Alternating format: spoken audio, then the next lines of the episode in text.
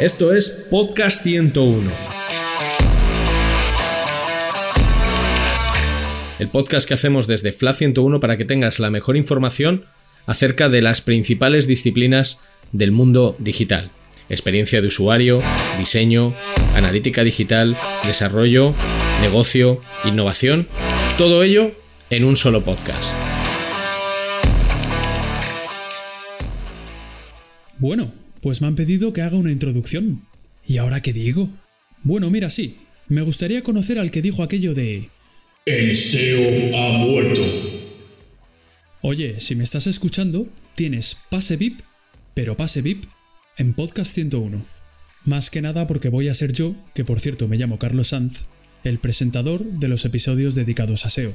Pero eso no importa, no importa. Lo que importa es que esto es Podcast 101.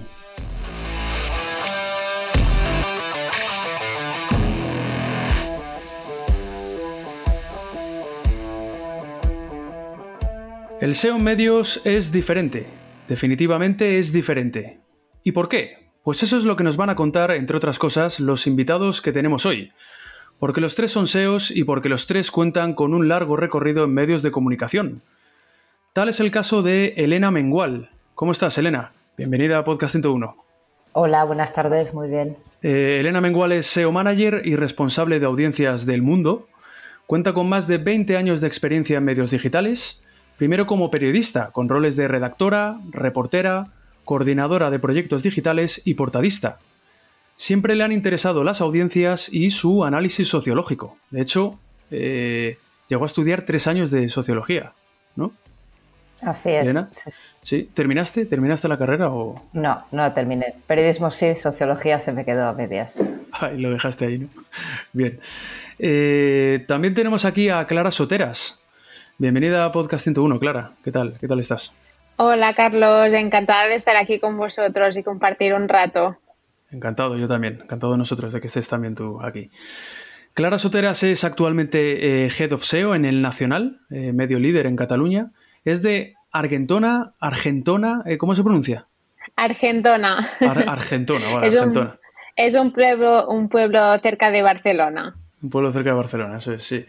Eso sí, eso sí, sí lo tenía que apuntado, sí. Y lleva toda su vida trabajando en una redacción. Empezó como periodista para después pasar a ocupar el rol de editora de contenidos digitales y después hacer el salto triple mortal, ¿no? Casi, a responsable SEO. También es profesora asociada en la Universidad Autónoma de Barcelona, en los grados de periodismo y de comunicación interactiva. Y realiza también clases sobre SEO en otros másters, Oye, por cierto, ¿qué es esto de, comunicación interactiva, Clara? ¿En qué consiste, así grosso modo?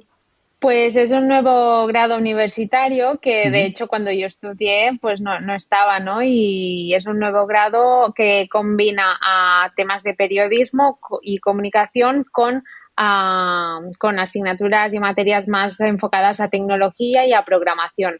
Es un nuevo grado que, que bueno, que parece interesante y los alumnos pues están se están metiendo por ahí para combinar las dos vertientes, ¿no?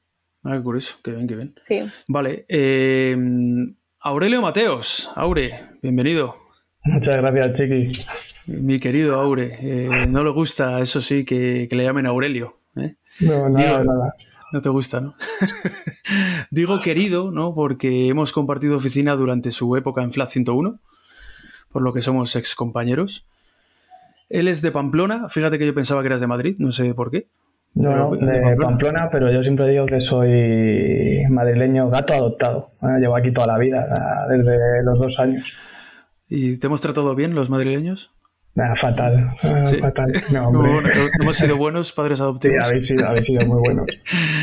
bueno, y él es, eh, Aurelio Mateos, es licenciado en comunicación audiovisual ha trabajado para MJ Cachón y Antevenio, entre otros, y actualmente es el responsable SEO de Mediaset. Como veis, tenemos nivelazo hoy. Eh, hoy pinta programón, ¿eh? Pinta programón. Venga, eh, una vez hechas las presentaciones, llega el momento de arrancar. comencemos. ¿Cómo es trabajar como SEO en un medio de comunicación? Antes, en la apertura del episodio, comentaba que es diferente. ¿Pensáis igual? ¿Es diferente al trabajo del SEO tradicional? ¿Es diferente su día a día? Sí, sin ninguna duda es diferente. Eh, el trabajo en una redacción, hacer SEO editorial, bueno, ser un medio de comunicación, eh, para empezar es que es un reto diario, eh, es una sorpresa diaria, no sabes a qué te vas a enfrentar porque estás muy marcado por la actualidad. puedes tener cierta previsión, pero hay una parte del trabajo que es impredecible. Esto significa que es muy dinámico y es muy divertido, eh, pero a la vez eh, también puede ser un poco frustrante en ocasiones porque al final el trabajo que haces en el día, eh, al día siguiente ya no tienes que empezar de cero, como quien dice, ¿no? pues te puede pasar, por ejemplo, a la hora de posicionarte para un breaking news o con la noticia del día. al final, lo que hayas ganado se queda ahí y tienes que volver a empezar. Luego tiene pues muchas particularidades que lo diferencian del SEO tradicional también, pues por un lado porque te requiere un conocimiento de la actualidad que, pues en un SEO e-commerce o en cualquier otro sector no está, no es necesario. O sea, yo creo que un SEO, un buen SEO de medio de comunicación tiene que estar informado, entender lo que sucede y entender el proceso editorial y todas las dinámicas de la redacción. Y luego, pues, eh, lo que supone de seguimiento continuo de posiciones en los carruseles, tomar decisiones rápidas, coordinadas con un montón de equipos, ya no solo la redacción, los periodistas, los equipos de vídeo, pensar cómo responder a las diferentes opciones. Eh, en fin, o sea, hay muchas oportunidades, hay, es un trabajo muy variado, pero también es, eso, es un trabajo arduo y, y, duro y diferente al tradicional. Qué estrés, ¿no? Vaya estrés, ¿no? Un poquito. Sí. al fin y al cabo, como dice Elena, tenemos que trabajar con diferentes equipos que también tienen sus realidades, sus dinámicas y sus rutinas, ¿no? Y tenemos que aprender a, explicar y a meternos en la piel del otro y de, de cuáles son sus necesidades, ¿no? Y, también sus, ah, sus capacidades o sus conocimientos, ¿no? Que, para que incluyan también esa vertiente más SEO y, y, no tanto a lo mejor a nivel tecnológico les falta o a, nivel, o a la parte más de tecnología y producto les falta incorporar la parte más editorial. Tienes que aprender también a jugar un poco y a gestionar y a gestionar los equipos. Sí, la verdad es que la verdad es que tengo poco que añadir a, lo que acaban de, contar Elena y Clara, porque lo han dicho fenomenal. A ver, evidentemente existen similitudes frente al SEO tradicional, porque tienes que tener una serie de, básicos eh, que tienes que cumplir en cualquier eh, negocio que tú quieras emprender en un modelo digital eh, o en internet, pero es evidente que que, por un lado es una lucha diaria y que lo que haya pasado hoy, mañana vuelves a empezar. Entonces, muchas veces es, frustrante por eso, porque puedes tener un buen día, muchas veces incluso sin saber por qué, y luego cuando tú has hecho un trabajo, ya no diré diario, sino que has tenido la previsión, has has pensado lo que contaba Elena, que tienes que tener un poco también de, visión, de, tener un, eh, una capacidad editorial de decidir en determinados temas que propones a la redacción, eh, porque hay búsquedas que se están haciendo eh, constantemente, de dar nuevos enfoques y, a veces esa lucha pues puede salir bien, puede salir mal y entonces, bueno, es un reset que tienes que hacer todos los días de empezar de nuevo. Sí, Clara. Sí, yo añadiría también que, tiene otra parte buena, ¿no? Que es ah, que ves los resultados pues en real time, ¿no? Que también si algo te funciona, pues ah, pues ves realmente que te está funcionando y no tienes que esperar a que Google, pues que si te lo vuelva a indexar, a esperar a ver resultados dentro de unos días, tal. No, que ves que, que algo, que la estrategia está yendo bien, pues lo ves, lo ves al instante. Bueno, si iba a preguntar eso, qué complicaciones, ¿no? Se encuentra un SEO de medios, ¿no? Que no se encuentra un, SEO estándar o tradicional. Pero bueno, ya habéis, ya habéis comentado varias. No sé si queréis añadir alguna, alguna que especialmente sea, veáis esa diferencia, ¿no? Entre, oye, esta complicación yo me la encuentro, ¿no? En, mi día a día como SEO de, medios y creo que un SEO tradicional, por decirlo así, o SEO estándar, eh, no, se, no se encuentra, ¿no? Pues un poco sería redundar en lo que apuntaba Clara, ¿no? En entender, el ponerse la piel del otro, entender a los redactores, entender todo el proceso editorial y encontrar el equilibrio entre lo que, entre tus necesidades como SEO y el producto en el que estás trabajando. Hay que encontrar ese punto de encuentro en el que no, pues no chirríe eh, o no vaya en contra de la línea editorial o de lo que viene a ser el, el ADN o la esencia de ese medio, ¿no? Eh, es eso, es, encontrar la manera de no colisionar con buenas prácticas periodísticas, que no hay por qué ni mucho menos, al revés. O sea, se puede hacer buen SEO y, se puede hacer buen periodismo. Una pieza SEO puede ser un buen artículo periodístico. Y luego hay una parte muy importante de hacer valer la importancia del SEO, explicar, explicar, explicar. Eh, cuando hay buenos resultados, hacérselo ver a los redactores eh, y luego tener mucha, mucha paciencia, porque al final eh, estamos en un, todavía estamos en un proceso de transformación digital, aunque parezca mentira, todavía seguimos en ello y hay muchas cosas que, que aún no, no, están interiorizadas por buena parte de, de, los trabajadores que integran las, las, redacciones. Y luego está también la redacción con otros departamentos. Al final hay que hacer cesiones. Esto sí que tiene, esto es, lo tiene en común con el SEO tradicional, que al final tienes que hacer cesiones en unos casos por motivos editoriales, en otros casos tecnológicos, por usabilidad, por publicidad, por marketing. Entonces es eso, es estar continuamente buscando el equilibrio entre, entre todas las partes. Sí, entonces eh, características ¿no? que eh, deberían definir, ¿no? Vosotros creéis, ¿no? Un perfil de un perfil SEO, ¿no? De medios de comunicación. Así yo de las cosas que habéis dicho diríais paciencia, ¿no? Eh, ceder, saber ceder, ¿no? Porque trabajáis efectivamente con muchos departamentos, muchos equipos, hay muchos filtros. Entiendo que en medios de comunicación tan grandes hay mucho filtro. Sobre todo yo creo saber comunicar, ¿no? hacerse entender el porqué de las cosas. y comunicar, como decía Elena, pues después los datos, ¿no? hemos pedido o hemos recomendado hacer esa estrategia de contenidos o o publicar eso, por qué y cómo ha funcionado, ¿no? Para que luego pues el equipo pues confíe en ti en próximas ocasiones. Tengo que, explicar el porqué de las cosas, por qué trabajar o por qué meter esos links internos, qué, nos va a aportar y qué beneficios ah, tiene para el SEO. Sí, eh, además hay una cosa que creo que, debe ser común a todos, eh, además de la agilidad, de la agilidad, de, de ser volubles en el término de o la definición de, ser personas que podemos estar eh, constantemente en el cambio, eh, creo que la empatía. Eh, yo creo que, muchas veces lo que nos falla, y, yo el primero, y es una cosa que tienes que trabajar, es que te estamos acostumbrados a somos SEOs y tenemos que hacer esto así, así, así.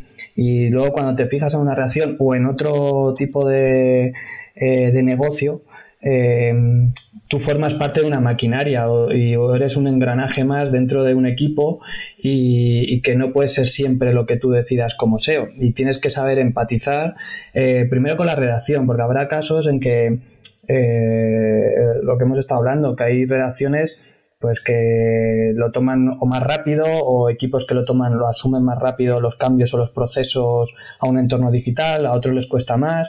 Entonces hay que ser eh, eh, empáticos porque nosotros incluso cuando tú estabas contando la, eh, nuestro currículum, ninguno nació SEO, por así decirlo, ninguno estudió una carrera de SEO y nos hemos ido transformando a lo largo de, de nuestra carrera profesional. Y claro, y si tú miras hacia atrás, tú puedes haber sido una persona que no sabía ni de métricas, ni de usuarios, ni de negocio, eh, y lo vas cogiendo con el ritmo, con, la evolución del, paso del tiempo. Entonces yo creo que para mí el, ser, eh, ser empático, ver eh, o ponerte en la piel de la otra persona es esencial para un para, para un SEO medios, incluso te diría para cualquier trabajo. Sí, sí. Elena. Sí, y yo sumaría a esto que estábamos comentando, la empatía de curiosidad, eh, estar interesado por la actualidad, eh, hacer un, seguimiento, tener agilidad a la hora de tomar decisiones sobre la marcha, o sea, ser resolutivo, eh, me parece fundamental. Y luego, un poco, con todo lo que decía Aure, yo siempre digo que al final esto, bueno, es, vamos a usar el, término bélico, eh, esto es una guerra, entonces para ganar la guerra, pues a veces hay que perder algunas batallas, entonces eso, a veces tienes que pues, hacer cesiones o tienes que decir, bueno, pues, pues hasta aquí he llegado, no lo he conseguido, mañana será otro día. O sea que otra de las características también sería la tolerancia a la frustración, creo. Eh, Elena antes ha comentado una cosa que me parece muy interesante, que es estar actualizado, ¿no? Estar informado. Es que eso es, eso es fundamental. Eso es fundamental. Yo, por ejemplo, que no leo ni un periódico, ni escucho la radio, o sea, yo no me entero de lo que pasa a 100 metros de mi casa, imagínate, ¿no? Lo tendría muy difícil. O me pongo las pilas, ¿no? En un medio de comunicación, o me dicen, no, tú aquí no entras, ¿no? me dirían, ¿no? Pero sí que es, importante estar actualizado, estar informado, estoy de acuerdo, porque alguna vez me ha tocado, Aure lo sabe, eh, sacar temáticas de actualidad, y era algo que a mí me costaba mucho, mucho, mucho, mucho, me costaba mucho, le pedía constante ayuda, ¿no? Es muy importante. Luego también hablaremos de, de evangelizar, que nos ha hablado, ¿vale? Evangelizar también a los redactores lo hablaremos luego más adelante. Bueno, hablemos de las sinergias y de las relaciones que vosotros como SEOs tenéis con la redacción. Eh, porque entiendo que en esa relación SEO-redactor eh, se pueden generar puntos de fricción, hay que gestionar equipos, que lo habéis antes, evangelizar. ¿Cómo es trabajar con, una redacción en un, en un, medio digital? Bueno, pues es una labor continua de relaciones públicas y didáctica.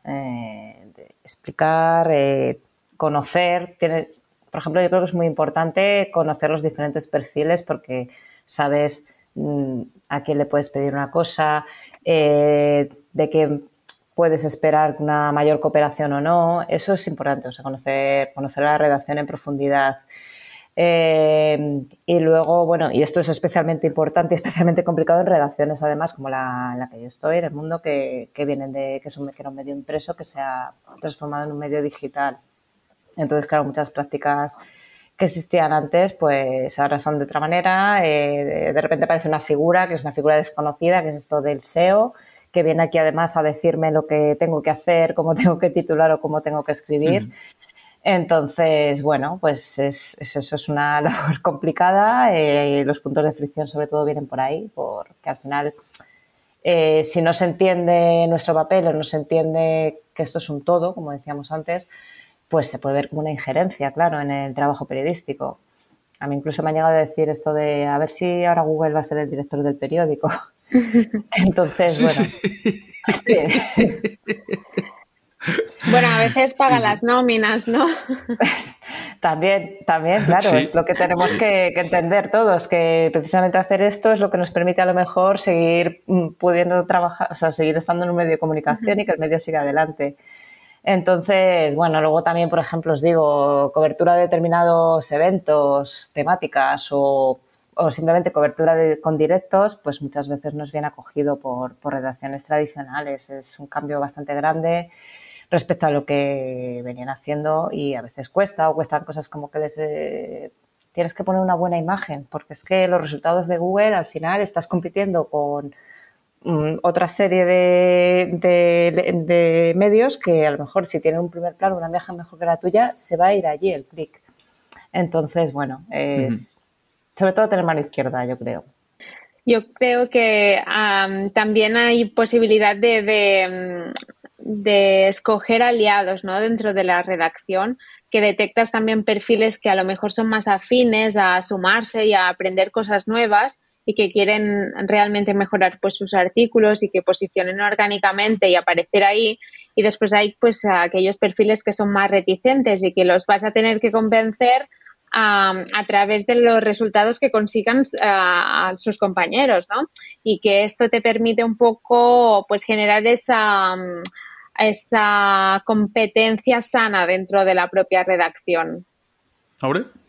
Sí, eh, justo es, es, un mix al final, porque además de tener la mano izquierda o ser un relaciones públicas y de saber a quién le pides determinadas cosas, cómo lo pides, eh, que creo que eso también es muy importante de no llegar, porque creo que también es otro de los grandes fallos que tenemos, que decimos, se lo voy a pedir así y tiene que ser así porque lo dice el SEO.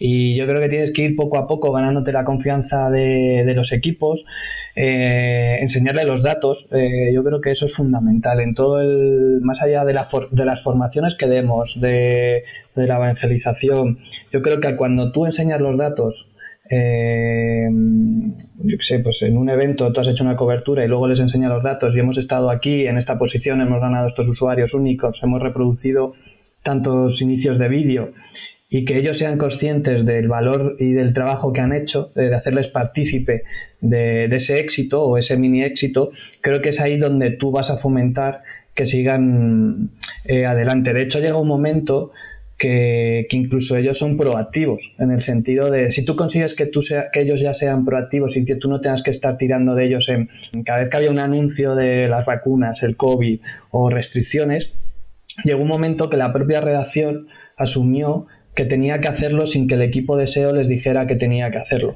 Yo creo que porque veían los resultados en, el momento y luego durante los días que duraran esas búsquedas. Entonces creo que eso es como el gran paso de convertir a la propia redacción en, no voy a decir redactores SEOs, pero sí que tengan esa mentalidad de de, escuchar a, la gente que está pidiendo información o que, o que está demandando un tipo de información y que tú como periodista puedes, tienes esa opción de buscarla y de, crearla y, y además de ser beneficiosa para tu medio.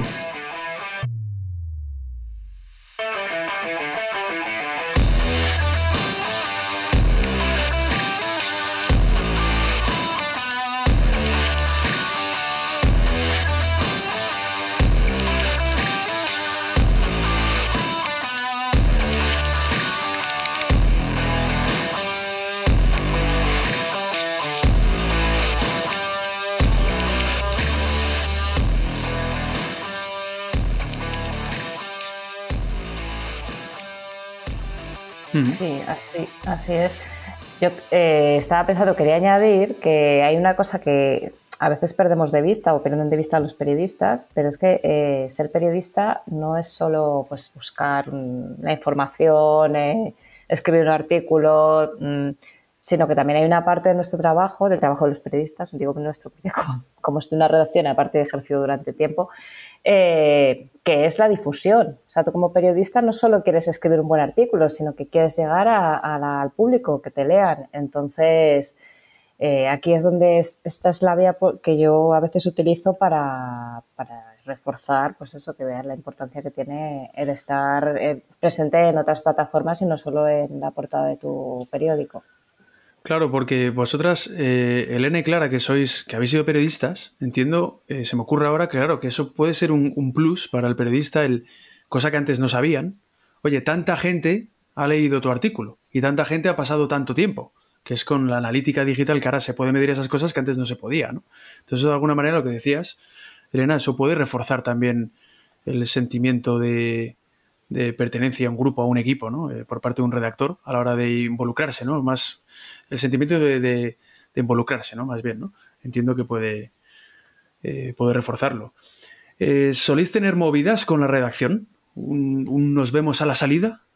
Se me ocurre, se me ocurre por, digo, por, por aquello, ¿no? De eso que, que, ha comentado antes Elena, ¿no? E incluso Aure también lo ha comentado, ¿no? Desde, oye, ya viene este o esta, ¿no? A, a decirme sobre lo que tengo que escribir, cuándo y cómo hacerlo, ¿no?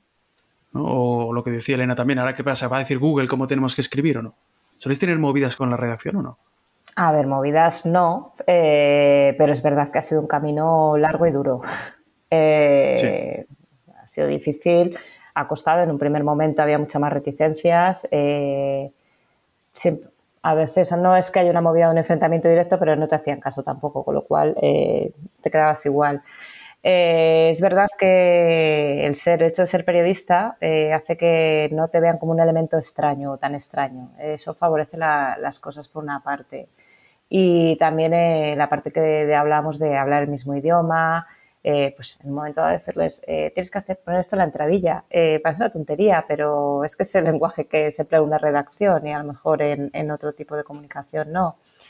Y bueno, eso hay que ser cuidadoso, respetuoso, prudente y sí que también es importante ser consciente de, pues de dónde estás, de la línea editorial, de, de qué es tu producto, porque al final tienes que saber cuál es el límite o qué líneas rojas hay o por dónde puedes ir si pides algo que está completamente fuera de lo que es la esencia de, tu producto, de tu diario, eh, no solo no lo van a hacer, sino que además puedes perder cierta autoridad. Y entonces esto es algo que, tenemos que cuidar mucho. Sí, porque además, además de eso, ¿no? Puedes ah, jugarte un poco tu credibilidad futura ah, con, para defender los temas que, que quieres tratar, ¿no? Porque si ya apuestas por algo que realmente no va en la línea editorial, a lo mejor no te ven de la misma manera en el futuro.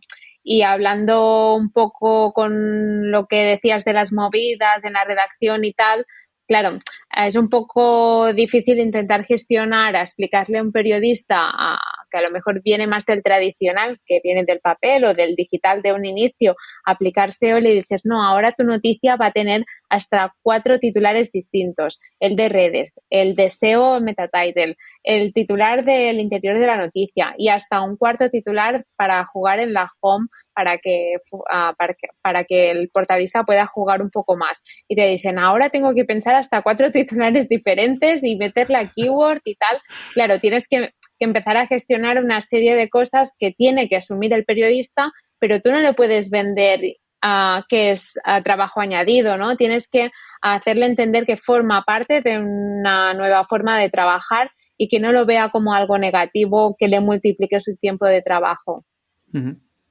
Sí, de hecho, eh, de hecho justo el, normalmente la, la respuesta es es que es más trabajo eh, o más carga de trabajo que tengo que asumir y tienes que hacer ver que no, que no es más carga de trabajo, que al final eh, muchas veces es jugar un poco con, pues, eh, con las keywords, con las entidades, lo que estáis comentando de, de venderlo en diferentes plataformas y además ahí tú tienes tus propios aliados porque eh, tienes que tirar de la gente del equipo de redes en esos casos, eh, en otros casos tienes que tirar de, pues de, aquel editor portadista que sepas que es muy proseo o pro digital y que, te, y que les haga ver también ese tipo de... Em, de, que tienes que hacerlo de esta manera porque es, no es que sea la correcta, porque no, esto cambia muchas, pero es la óptima o lo que nos va a ayudar a crecer o a conseguir los objetivos que queremos hacer. Y luego, respecto al tema de, movidas en la redacción, yo no creo que, a ver, yo creo que pasa en todos los trabajos, siempre tienes tus roces, tus más o tus menos, eh, pero sí, sí suele haber, pues, el el... Sí, puntos de fricción, ¿no? Sí, porque básicamente muchas veces el te lo dije, ¿no? O a veces te dicen el o te lo dije o yo os lo dije, de, oye, había que tirar por aquí, como no lo hemos hecho y lo está haciendo todo el mundo. Eh, entonces es ahí esos momentos, igual que decíamos que hay que hacerles ver los buenos resultados, eh, también hay que ver, también igual cuando nos equivocamos nosotros, ojo, eh, que nosotros, eh, yo el primero soy el que se equivoca todos los días, ni se sabe. entonces ver, oye, nos hemos equivocado, teníamos que haber hecho de esta manera, o hacerles ver de, oye, si hubiéramos estado un poco más ágiles, podríamos haber estado en este carrusel, eh, porque lo, habíamos dicho hace tres horas. O, entonces, eh, ahí siempre hay un, un, poquillo, un poquito de, de, roce. Y luego, pues justo cuando tú estás dando el poli, nosotros llamamos, no sé si os pasa a las redacciones lo mismo, pues el poliseo nos llaman a veces, eh, ya viene aquí el poliseo aquí a darme la paliza. Entonces, pues siempre, pues no gusta que te digan, cuando tú llevas, pues, cuando tú llevas 20 años, 25, 30 años de carrera y que vengan unos polluelos a decir que acaban, o sea, en mi caso yo hace tres años que llegué a Mediaset, entonces el proceso de transformación eh, ha cambiado muchísimo desde aquel momento hasta ahora. Eh, pero tú cuando llegabas de inicio, vamos a hacer de esto de esta manera, esto de aquella, pues claro, al final nadie lo hacía de esa manera y era muy frustrante, que volvemos aquí al tema de, la frustración o de... Eh, pero luego poco a poco hay gente que se suma al camino, pero, pero sí, hay esos, esos roces sí los hay. o malas caras o miradas de ya está el pesado. Pero bueno, yo creo que todo se pasa luego cuando. Nada, Aure, nada. Ah, vas, vas a tener que hacerte periodista, ¿eh? Vas a tener que hacerte periodista para que te tengan más en cuenta, para, para que te consideren uno más. En el equipo, en el equipo hay, hay periodistas. En el equipo hay periodistas, por suerte. vale, vale. Venga, eh, algo de lo que me gustaría que habláramos es de, todo el tema de Google EAT, Google EAT, ¿no? En los medios de comunicación. Experiencia, autoridad y confianza por sus siglas en inglés. Venga, ¿quién se arranca para hablar de todo este tema de Google EAT, de Google EAT? Pues, pues entiendo, entiendo la parte de Google eh, que quiera luchar con las fake news, por así decirlo, y al final ha sacado varios, eh, varias líneas de, trabajo como los, eh, fact check, es fact check, ¿no? A ver si me equivoco y estoy aquí. luego con todo este tema del IAT, eh, al final creo que, es un proceso para estandarizar eh, las noticias. Igual que ha ido estandarizando muchos procesos de trabajo, como nosotros vamos viendo eh, pues el código, los títulos SEOs de, que, se, que se muestra, cómo deben ser las imágenes, pues esto está haciendo lo mismo creo que a nivel de, calidad de, de, los artículos, cómo tienen que estar, cómo que estar presentados. Porque, y yo hablo ya de medios, y es creo que nosotros como medios eh, vivimos en la dictadura del clic o, de conseguir usuarios eh, y muchas veces eh, uno de los grandes problemas que, que tenemos es el eh, y ojo que estoy hablando y sabiendo que, un periodista si quiere no debe firmar una noticia, pero muchas veces nos escondemos, eh, una buena noticia se esconde decir, oye, pues yo no quiero firmarla por lo que sea, evidentemente, pero creo que hay que darle valor a, esas personas, ponerle cara. Eh, también creo que una parte nuestra, en determinados casos, voy a poner, yo que sé, el mundo, saca una exclusiva y enseguida todo el resto de los medios va a tratar de meterse por ahí citando a, dirá en su primer párrafo, en el segundo párrafo, según eh, el artículo o la, o la, noticia del mundo y no pondrá un enlace. Para mí es un básico poner un enlace en un medio digital. Luego le pondrás poner un no follow o, un follow. Pero creo que es la fuente de referencia como eh, básica dentro de Internet. Y creo que, que, deberíamos luchar para todo, pero bueno, esto también es un, trabajo, eh, como decías, al final tú tienes unas buenas prácticas y no siempre se cumplen y tú no puedes estar revisando, no sé, 300 noticias al día, 600 noticias al día, eh, pero creo que, que aquí es un trabajo no solo nuestro, eh, del equipo SEO, del equipo de los diferentes eh, departamentos, sino también los propios periodistas eh, tienen que trabajar en, fomentar este tipo de, rutinas. Sí, yo creo por eso que en los medios hay como que la, la, guerra, la batalla es como muy sucia, ¿no? Porque a veces sí que citamos o, pero, pero cuesta realmente. Si, si todos ah, tuviésemos esa buena práctica de, de, de, meter ese link hacia y, y, a, dar la autoridad de quien ha sacado la noticia, pero como realmente no siempre es así e incluso llegamos a ver textos idénticos en otro medio, de nuestro medio, de los periodistas que han trabajado en, ese, en ese tema y vemos los textos de, de pe a pa en otro, en otro medio, ¿no? cuesta un poco realmente aplicar y defender esas buenas eh, prácticas. Hay también más, más aspectos ¿no? Eh, a tener en cuenta con este, todo este tema de Google EAT, el Google, EAT, ¿no? como el tema de las noticias exclusivas y noticias de, eh, de agencia también, ¿no? Esa diferencia que hay entre eh, noticias firmadas y las que no van firmadas, que también comentaba Aure, ¿no? Crear páginas de, autores y de redactores, ¿no? Sus propias páginas, ¿no? Con, oye, su experiencia, su expertise, sus años eh, en el sector, eh, pues qué ha estudiado, qué no ha estudiado, ¿no? Su experiencia profesional, ¿no? En definitiva, acciones para crear autoridad en ese medio a ojos, a ojos de Google, de cara a Google, y que Google considere que sus sus, sus noticias, las noticias de ese medio, pues cuentan con esa experiencia, esa autoridad y esa confianza que él pide, ¿no? Que él pide y que cada vez está pidiendo más, ¿no?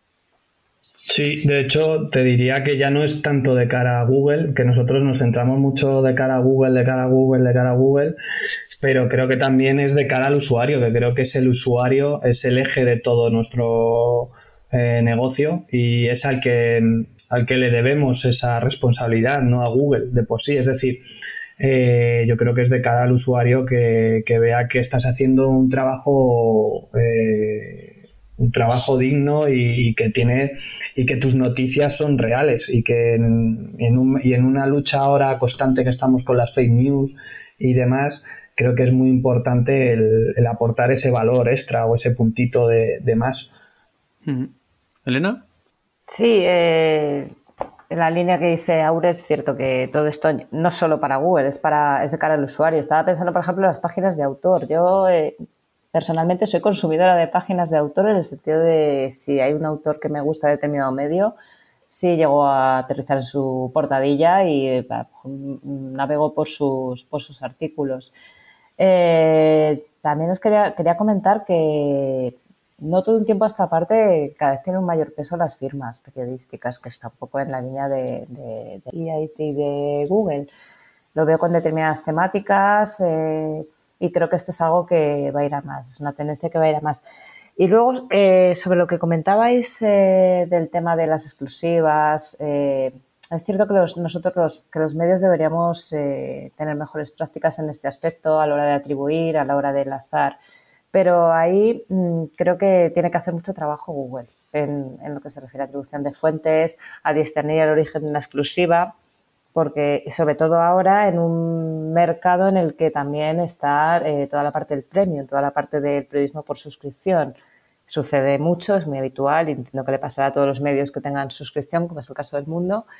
Tienes una exclusiva, la tienes cerrada, eh, te la refritan y al final el que se coloca en, Discover es otro medio eh, que a lo mejor ni te cita. Entonces, creo que ahí tiene mucho trabajo por hacer eh, Google, sí. Yo creo que a nivel de a nivel de firmas parece que, o sea, a nivel teórico las firmas, los autores y cuidar un poco a nuestro nuestro nuestra autoridad en esa temática sí que es algo que a nivel teórico Google le está dando mucha relevancia, pero a la práctica tú vas a la SER, ¿no? Y terminas viendo pues esa noticia de agencia que tienen 10 medios idéntica, con la misma foto, incluso el mismo recorte, el mismo encuadre, y, está posicionada ahí. Y lo que decía Elena, ¿no? Que, quien, quien posiciona en Discover o quien la consigue ah, posicionar en el carrusel de Top Stories, pues pues es realmente el medio que a lo mejor le ha sacado la última, pero tiene tanta autoridad en esa temática o en relación a esa geolocalización, por ejemplo, o esa entidad que, que la consigue posicionar ahí. Sí, de hecho con ese tema eh, muchas veces se han puesto ejemplos de todo el carrusel con el mismo título SEO, la misma imagen, entradas y yo entiendo que, juguemos con, artículos de, bueno, de, agencias, pero que siempre que, hay momentos en que se les debe aportar valor a, a, esos artículos, incluso cuando tú le aportas valor a ese artículo, eh, que porque tienes una fuente nueva y tú la has complementado eh, con lo que venía, no te posicionas en muchos casos. Entonces es como Google, eh, oye, eh, tú, estoy haciendo todo lo que me decís, pero es que luego a la hora de la verdad me encuentro con esto. Y lo mismo, y es verdad que nosotros no tenemos un modelo de suscripción, pero a nosotros nos pasa algo parecido con la tele. Es decir, nosotros somos los dueños de, muchos programas, de, del vídeo, entonces de repente pues cualquier, eh, cualquier medio es capaz de crearse una noticia eh, con nuestra temática y posicionar antes que nosotros en muchos casos como Google. Si tú estás haciendo valor en el tema del IAT, de que nosotros, nosotros somos la máxima autoridad en este, en este programa porque es nuestro. Siempre nos deberías darnos a nosotros la primera posición. Entonces, es como muchas veces el, cómo, qué, quieres de nosotros, Google, básicamente. Entonces, nada, es luchar, pegarse y aquí vienen las, las frustraciones, una de las frustraciones que tenemos todos los SEOs también. Bueno, démosle tiempo, me imagino que irá haciendo ajustes con el tiempo. Eh, algo muy, muy, particular del SEO en medios y que no existe ni, ni, aplica en otros sectores es el SEO en real time, el SEO en tiempo real. ¿En qué consiste? ¿Qué nos podéis contar y cuál es su proceso de optimización? Bueno, no es otra cosa que hacer seguimiento de la actualidad y estar, eh, ver cómo evolucionan las búsquedas de los acontecimientos noticiosos y ir adaptándote Aquí hay una parte, claro, cuando surge una noticia, cuando salta un breaking news, eh, la gente todavía no lo conoce, no sabes cómo lo van a buscar. Aquí hay una parte muy importante de intuición que yo creo que al final eh, te lo da, bueno, te da, algo tienes que tener de por sí, pero luego te lo da también la experiencia, ya, porque al final son patrones, suelen repetirse, ¿no? O, o simplemente cómo lo harías. Yo siempre la pregunta que me hago es, ¿cómo buscaría yo esto? Y la verdad es que suele ser bastante orientado. Y bueno, pues es, eso, es estar eh, pendiente para tomar decisiones eh, en tiempo real, eh, para ver qué contenidos generas, cómo los generas, cómo los optimizas, si estás aportando todo lo que, lo que necesitas para responder a esa banda informativa, o si incluso tienes que replantearte ya no solo publicar un contenido, sino a lo mejor un producto o ir un poquito más allá, ¿no? Y bueno, es eso que obliga a una revisión continua y, ahí estamos, eh, pues nuestro aliado, eh, nuestros aliados son las herramientas de medición en, real time. Yo creo que a lo mejor lo podríamos definir aquellos que trabajamos en medios como la parte más divertida, ¿no? Que ah, puedes tenerlo planificado, pero ah, hay una explosión o un accidente o un anuncio de un ministro, su dimisión, y es como la parte más... sí, perdona, Clara, es lo que se iba a decir, que si nos podíais poner ejemplos de, de SEO en tiempo real, ¿no? De, ejemplos reales, a lo mejor, ¿no? por ejemplo, una explosión, cosas que surgen de forma espontánea, ¿no? Y hay que cubrir Exacto, eso. sobre todo va, va, muy vinculado a la última hora, lo que, lo que entenderíamos como las breaking news, ¿no? Que salta esa noticia y todos los medios corren a hacerse eco de, de esa noticia. Y lo que decía Elena, tienes que, saber o intuir ah, porque esto te lo da también la experiencia, cuando ya no es el primer accidente que, ocurre en la Gran Vía de Madrid, ¿no? Pues entonces ya sabes cómo realmente se va a buscar ese tipo de accidente, cómo tienes que tratarlo y tal. Pero, pero eso te lo da la experiencia. Y, y, es eso, entender cómo el usuario va a buscarlo. Y es la parte más, supongo, más divertida, porque puedes trabajar a nivel de planificación pero, pero entender y, apostar por esa keyword clave ah, y realmente después conseguir que, se posicione ahí y, tomar decisiones, ¿no? Porque puede, puede haber una explosión y tú decides, bueno, que esa explosión pues se, se, queda ahí, pero a lo mejor eso puede hacerse grande y tiene que desalojarse una calle, hay afectaciones a un edificio de, de al lado, ¿no? Y, y, eso se puede convertir, pues, como decía Elena, en un nuevo producto como puede ser un directo, ¿no? Entonces empiezas a generar ahí ese directo, pero ah, después hay nuevos titulares, qué dicen los bomberos o si si puede afectar a otro, a, los vecinos, ¿no? Todo eso generan nuevos titulares y nuevos tipos de contenidos. Sí, contenidos, contenidos asociados, ¿no? Contenidos asociados relacionados con esa temática, ¿no? Para trabajar esas entidades, ¿no? Sí, Elena, perdona. Sí, perdona. Eh, no, justo con la, eh, en relación con la pregunta tan directa que nos hacías, eh, está la parte del real time, está la parte de cómo evolucionan las búsquedas, que es eso, es muy interesante. Y es, eh, por ejemplo, con los sucesos, eh, pues siempre sucede de inicio, te pueden buscar el genérico, la explosión o estaba acordándome de, de una noticia, sí que se pone como ejemplo de trabajo SEO, que es eh, el caso de, es una noticia muy triste, la del niño que se cayó en el pozo, Julen, y entonces eh, hicimos ahí un seguimiento de todos los medios y vas viendo como en un inicio, claro, que se buscaba pues, eh, pues lo que se conocía, el niño del pozo, y luego vas viendo cómo van incrementándose las búsquedas conforme va habiendo más datos y el público lo va sabiendo eh, con el nombre propio en detrimento de, de, las otras. Esto sucede en casi todos los sucesos prácticamente. Y luego, por ejemplo, también tenemos el, el ejemplo del coronavirus. Coronavirus al principio era coronavirus, era abrumador, como se buscaba, y de un tiempo a esta parte fue bajando y fue imponiéndose el COVID, que es la principal forma de, intentar eh, buscar información al respecto ahora mismo. ¿Aure? Sí, de hecho yo creo que incluso una de las cosas importantes eh, que comentaban, además de cuando salta la noticia o el hecho, eh, es cómo, cómo, evoluciona ese mismo hecho en, en, en, ese, porque a veces eh, la noticia muere en el momento, por así decirlo, digo muere en el momento, porque a lo mejor no da más de sí. Eh, eh, pero luego es verdad que cuando pasan sucesos graves, pues el chico de, del pozo o COVID, como ese, en ese mismo día, como los carruseles cambian, cómo la búsqueda va cambiando en sí mismo, tú lo vas viendo en tren, cómo te apoyas también en el equipo de redes sociales, porque también tienes un ojo puesto en las redes para saber qué, está hablando o cuál es el ruido, cuál es la conversación que está pasando más allá de, de o de otras herramientas que, que tú utilices. Y luego, al final ya no se trata, porque al final muchas veces hay esos patrones que dice Elena,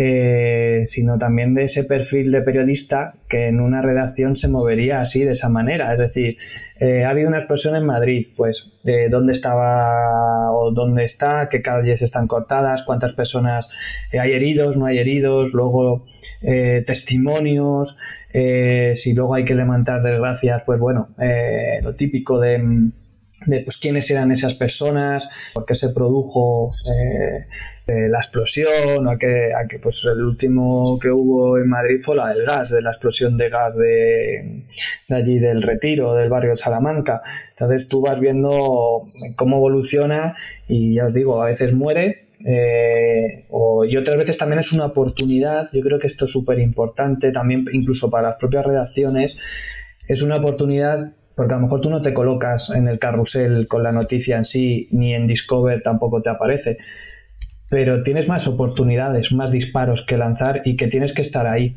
eh, en determinados casos porque a lo mejor tú no estás en, la noticia de la explosión en el barrio Salamanca, pero sí estás con la noticia de, oye, los bomberos dicen que eh, puede haber un derrumbe. Eh, entonces, bueno, sí, un poco sí.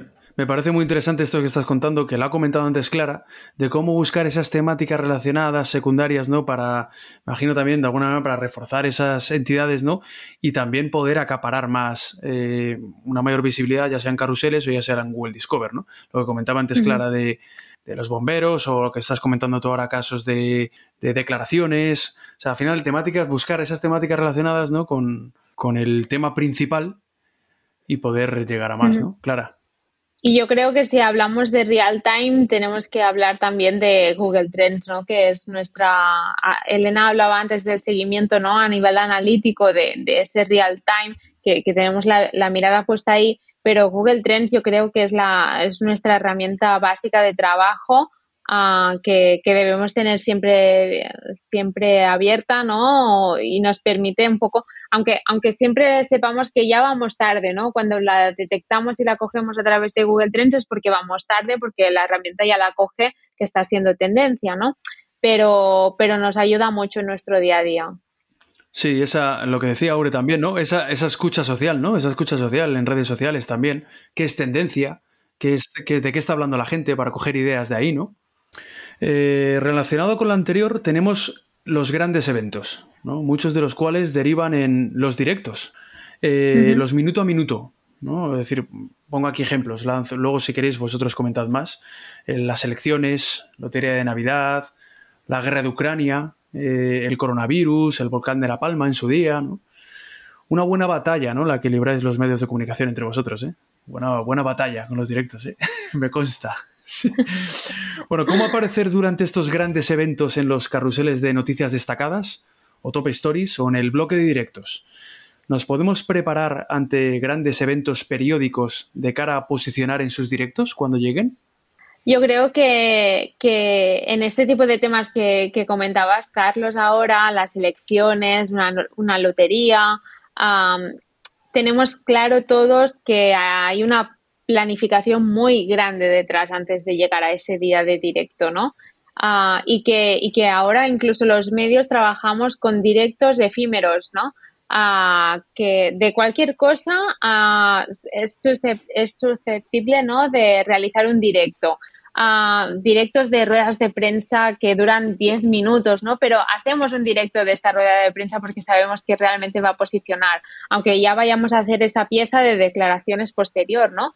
Pero aparecer con ese eh, con esa marca de en tiempo real en el carrusel aplicando el esquema live blog posting y todo eso que ahora parece que ya la está mostrando pues a más medios, esa batalla pues se vuelve más, más viva y tienes pues otra URL más donde Google realmente le está dando preeminencia ¿no? en la SERP y está apostando por ahí y, todos creo que, nos dedicamos a hacer pues directos, cada día hay algún directo en todos los medios, que eso también entra un poco en conflicto con los recursos que requiere de redacción. No sé qué opináis vosotros. No, sí, eh, precisamente es eso, eh, la necesidad. Al final el formato directo cada vez tenemos que utilizarlo más eh, y es verdad que es uno de, las, de los aspectos que a veces provoca fricciones con la redacción, pero por eso, porque supone una dedicación muy grande por parte del periodista y, en fin, pues los recursos en las redacciones muchas veces no son los, los que serían deseables, ¿no? Eh, y luego, bueno, en cuanto es redundar un poco lo que ya comentabas. Eh, por supuesto que todos los eventos llevan una planificación detrás, de semanas de trabajo, el trabajo previo, durante y posterior.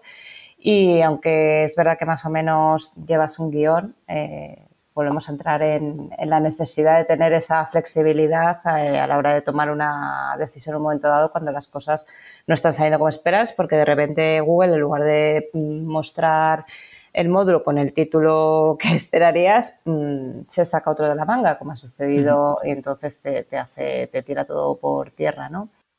¿Crees, Elena, eh, eh, que en el, mundo, por ejemplo, esto que ha comentado Clara, de los eh, directos efímeros, ¿no?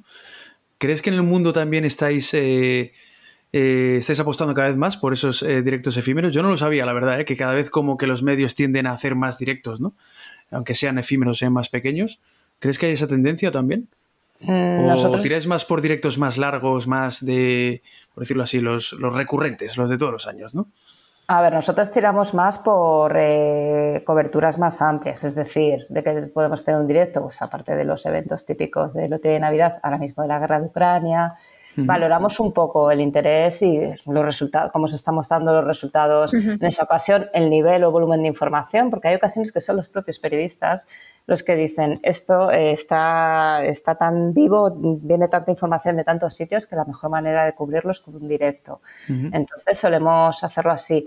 Luego hay una parte de esta de directos efímeros que nosotros, eh, la verdad que no es una cosa de ahora, lo, hemos hecho siempre, a lo mejor, pues eso, eh, el 11 de la selección, a lo mejor es una rueda de prensa de media hora, y sí lo hacíamos, ya no, no solo por SEO, sino porque realmente es la mejor manera de responder al usuario. De, la forma, es lo que va a esperar encontrarse.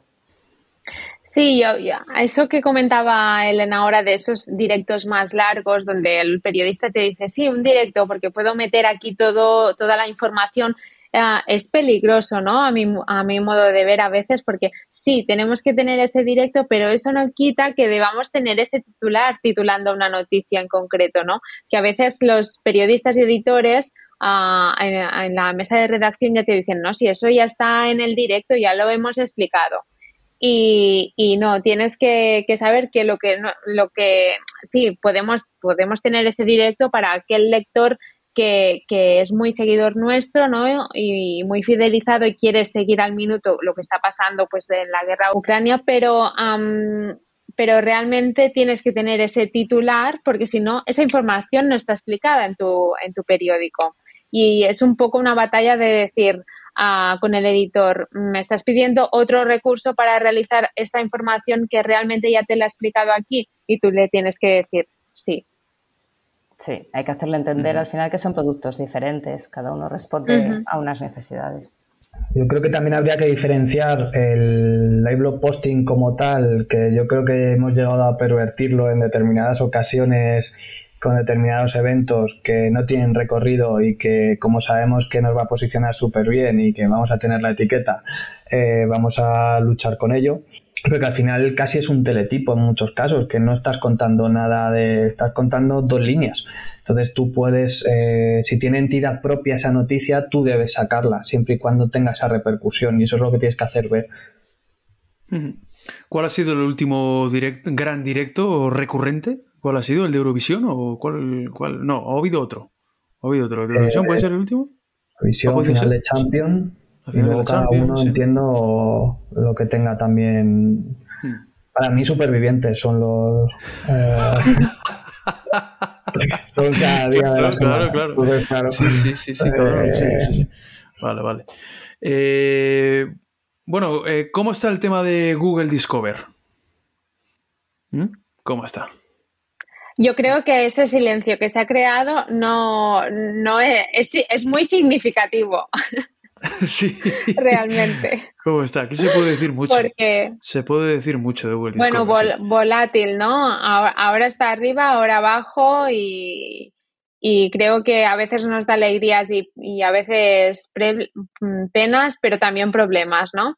Y, y- y tenemos que li- lidiar un poco en la redacción porque parece que si no tenemos esa, esa cifra en mente, ¿no? Am, de ese día a través de Discover, pues, pues ya nos, nos, nos baila un poco todo el tráfico. Y creo que todavía pues todos dependemos mucho de Discover y miramos, a ver, ver que, cómo nos está tratando hoy Discover, ¿no? A nivel de, de todos los medios. Mira, yo en un episodio pasado en, eh, del podcast hablaba con Armando Hueso de ABC, eh, precisamente de esto, de Google Discover, ¿no? Y, y al final debatíamos un poco sobre si Google Discover es una de las áreas donde el SEO tiene menos que decir, donde el SEO tiene menos margen de maniobra, ¿no? Es un poco lo que decías tú ahora, Clara, ¿no? Que eh, Google Discover dependemos mucho, dependéis mucho los medios de Google Discover y la sensación es la de que y cuando falla Google Discover tampoco puede hacer mucho, ¿no? Para, para revertir esa situación. No, no, no puedo, a menos que sean pues, pues, sean errores ser AMP, cosas muy flagrantes, pero a veces que cae el tráfico en Discover y uno no sabe muy bien por qué, ¿no? Ni sabe qué hacer, ¿no? Y sin embargo ahí está el drama, ¿no? Eh, de, joder, dependo mucho de Discover, cae Discover y no sé qué hacer para, para revertir la situación, no sé muy bien qué hacer, ¿no? ¿Opináis un poco igual o no? ¿Tenéis esa sensación? Sí, sí, es que al final no, no, no tienes un control. Si tienes una cierta, tienes idea de qué temas funcionan o qué tipo de, qué formas de titular, eh, cuáles son aquellos contenidos que pueden ser más proclives a aparecer en Discover. Y por supuesto no puedes obviar Discover por el volumen de tráfico que aporta, pero en realidad estás a merced de, de lo que decide en cada momento Google y de un cambio de algoritmo eh, y puede ser, o sea, puede pasar como con Facebook, es decir, a mí esto es algo que lo tengo muy presente, es decir, nosotros podemos, trabajamos pensando en Discover, pero no para Discover, ¿por qué? Porque al final no es algo que podamos eh, controlar de ninguna manera, que dependan de nosotros. Entonces, eh, si mañana Google decide que solo va a mostrar eh, artículos de, qué sé yo, de determinada temática, de determinados medios o locales o pues puede ser el apagón como el de Facebook y con las implicaciones que tuvo. Entonces, me refiero con la presencia de los medios en Facebook. Entonces, bueno, es algo que está ahí, que no podemos obviarlo, que tenemos que cuidarlo, pero, pero bueno, con cautela y, y lidiando cada día con, con, los cambios que cada vez parecen más habituales. Sí, y no, ¿no? y, y no En poniendo todos los huevos en la misma cesta, ¿no? No poniendo todas las esperanzas en Discover, porque, bueno, bajo mi punto de vista sería un error, ¿no? Incluso hablábamos también de, de en ese episodio del podcast con Armando Hueso, hablábamos de, de, oye, está virando cada vez más una red social, parece Google Discover. Un poco esa sensación de, ya cada vez se parece más una red social, puedes compartir, puedes darle a me gusta. Dentro de poco está, está haciendo pruebas eh, Google en Estados Unidos eh, con la funcionalidad, funcionalidad de follow, de seguir una publicación o un medio. O sea, bueno, veremos a ver cómo evoluciona.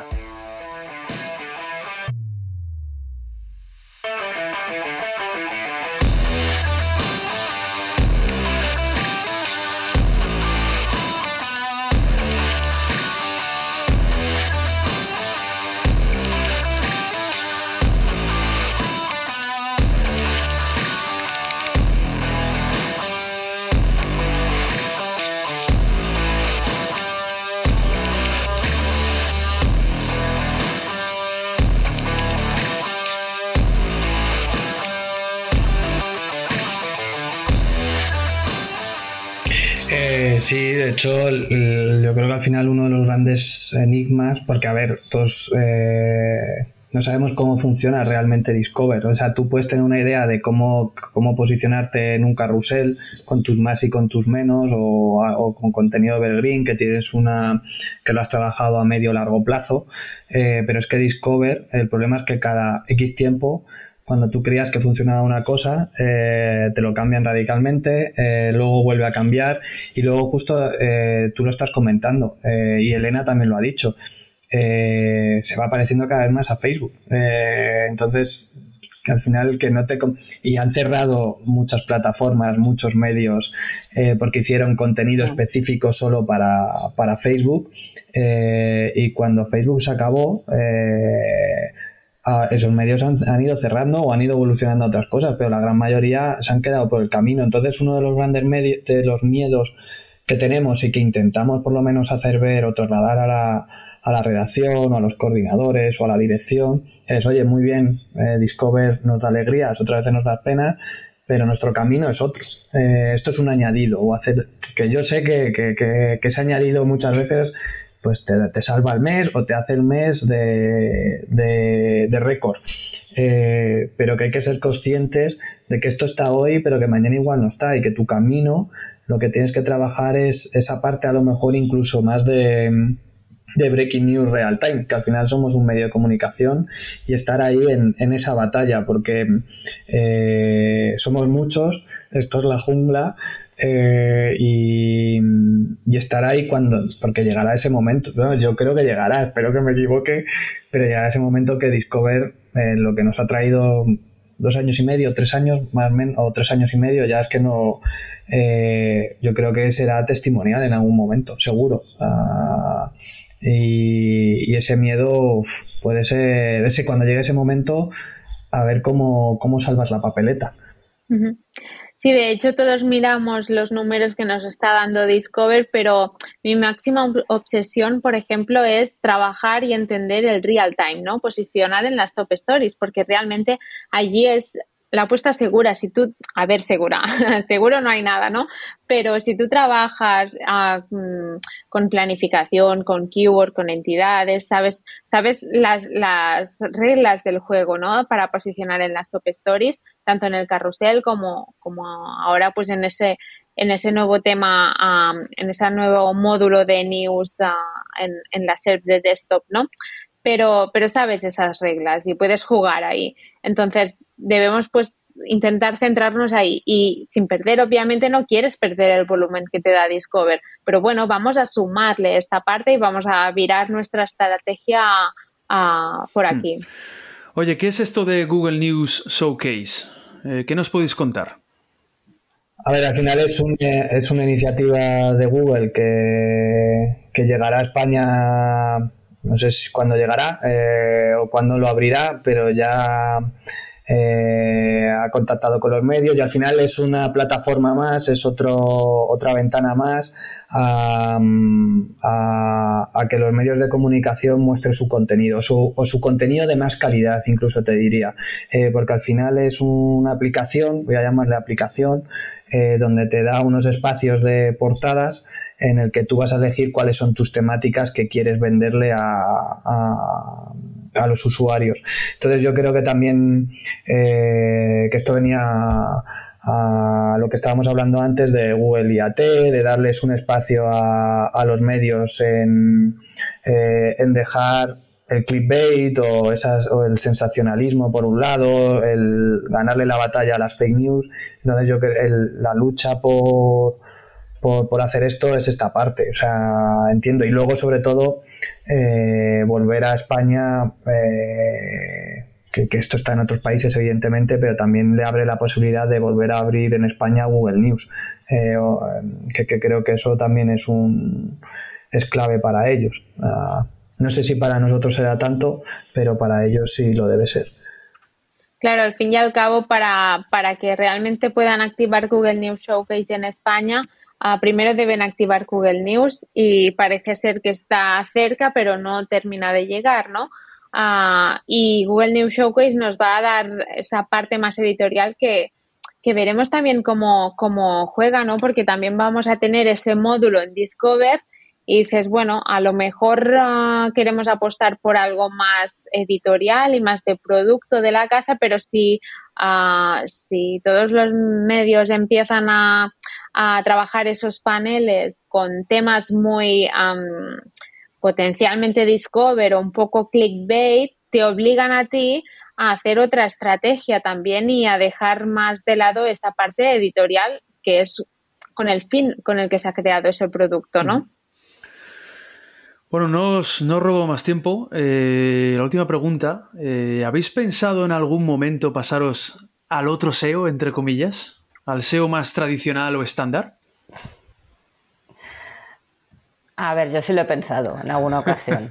Eh, pues prepárate, por el cambio, prepárate por el cambio, Elena. ¿eh? Prepárate porque hay cambios. lo sé, lo sé.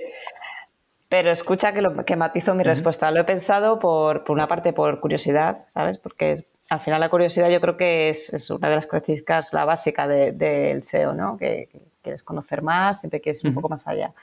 Y es verdad que también lo he pensado, lo pienso especialmente cuando hay acontecimientos tipo pues la cobertura del COVID o cuando estalló la guerra de Ucrania. Yo decía, yo no estoy preparada psicológicamente para, para estar todos los días ahora con directos de Ucrania, porque al final estás eh, sobreinformado, eh, te obligas a, leer pues, pues eso, contenidos que que te impiden un poco, sea, no puedes poner la distancia que si no estuvieras trabajando en esto sí podrías poner. Es decir, bueno, pues hoy no leo nada de esto y apago la tele y no quiero saber nada de... Como hago yo día a día, ¿no, Elena? Como hago yo día a día, ¿no? No estar informado, ¿no? Exacto, exacto, que me das mucha envidia.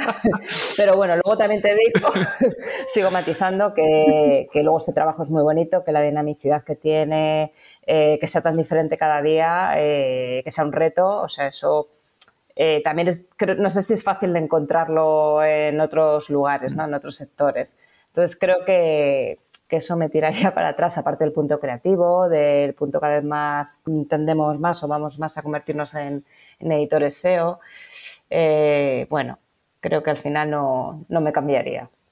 Clara, tú. Sí, yo, yo realmente también lo he pensado. Sí, también lo he pensado varias veces, como dice Elena, cuando hay algo que dices que me va a estallar la cabeza, ya no, no puedo más porque estoy sobreinformada, ¿no? Ah, necesito como desconectar porque al fin y al cabo, bueno, si estás en agencia, pues puedes llevar distintos tipos de proyecto y si te cansa uno, pues ahora em, coges otro, ¿no? Y ya como que que, haces un parón en tu, en tu mente y, coges otro tipo de producto, ¿no? Pero al fin y al cabo tenemos que estar tan, y a veces con tanta tensión, ¿no? A que te pide de esa breaking news, esa última hora, esa actualidad, que, dices que necesito, necesito un parón. Pero después disfrutas, cuando llegan unas elecciones, yo por lo menos disfruto muchísimo cuando después de una planificación larga con, ah, con, los equipos, con ah, trabajando varios contenidos y planificando cuándo vamos a publicar tal cosa, porque en ese momento se va a buscar ah, los resultados tal cual, dices, sí, hemos, hemos cogido bien esa batalla y estás ahí y bueno, disfrutas, disfrutas y ese nervio, yo creo que también tampoco es para todo el mundo, ¿eh? pero particularmente a, mí que soy un poco inquieta y ese nervio de la última hora también me ha gustado siempre también. Cuando estaba más en la parte periodística yo era yo podía redactar no rápidamente titular foto imagen publicar. Bueno a mí me encantaba.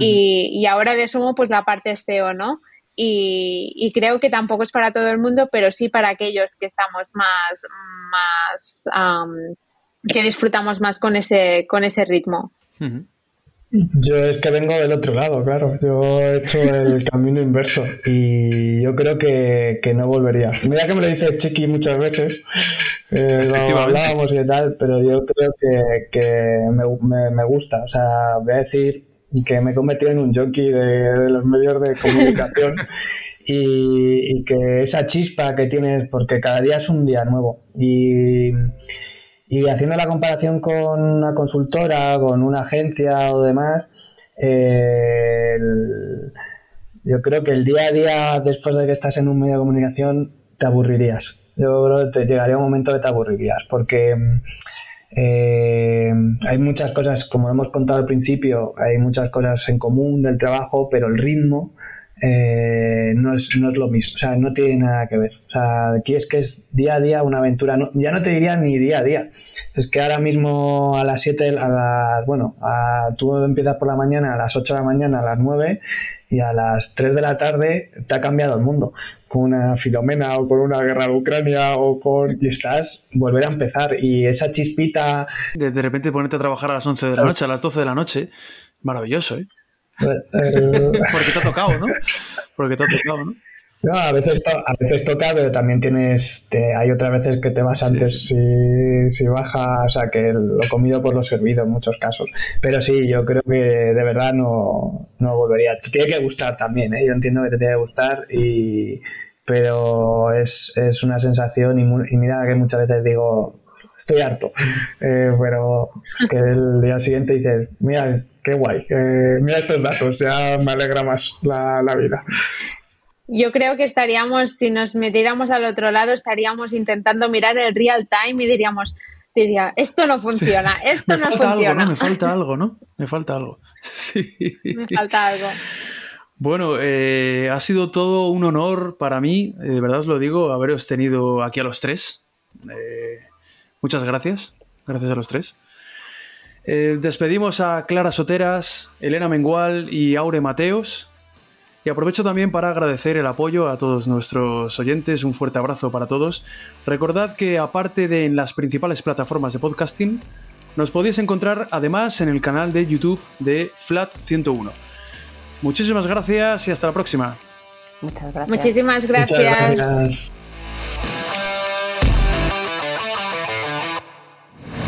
Esto es Podcast 101. 101. 101.